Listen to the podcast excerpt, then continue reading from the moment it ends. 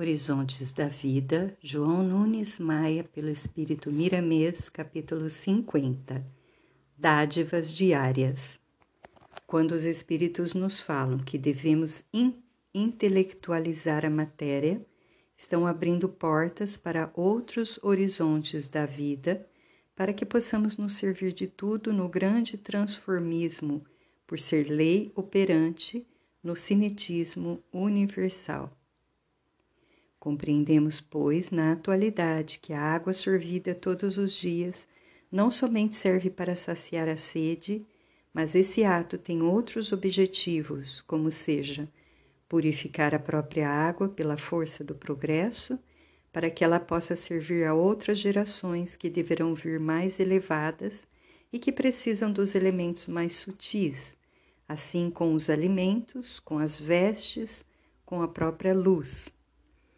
O espírito leva vantagens valiosas em tudo aquilo que utiliza nos dois aspectos: ser servido e servir de instrumentos de Deus para a purificação das coisas.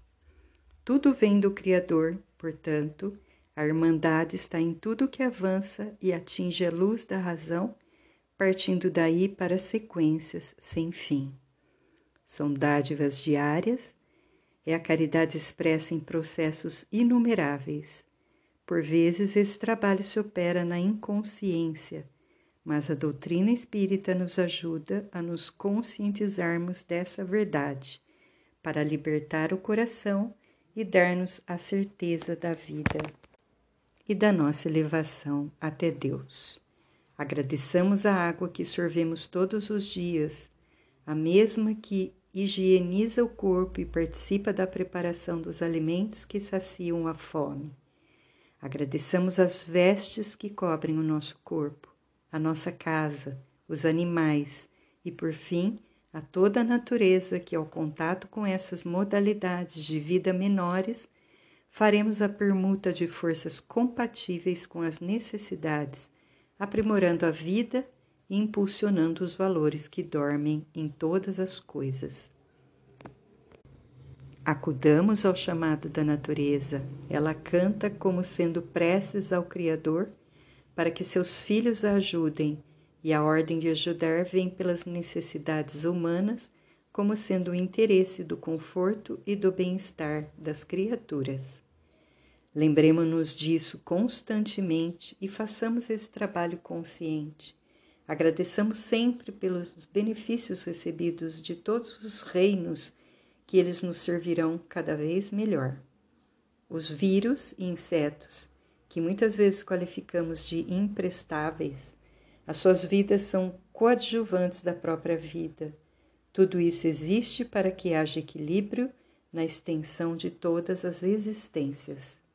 Deus nunca erra no que faz, pois continua a fazer, criando as belezas universais.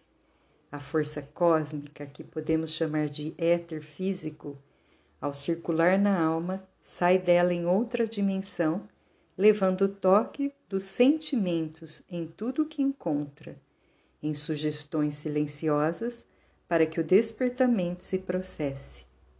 Quem tem ouvidos de ouvir, que ouça, quem tem olhos de ver, que veja.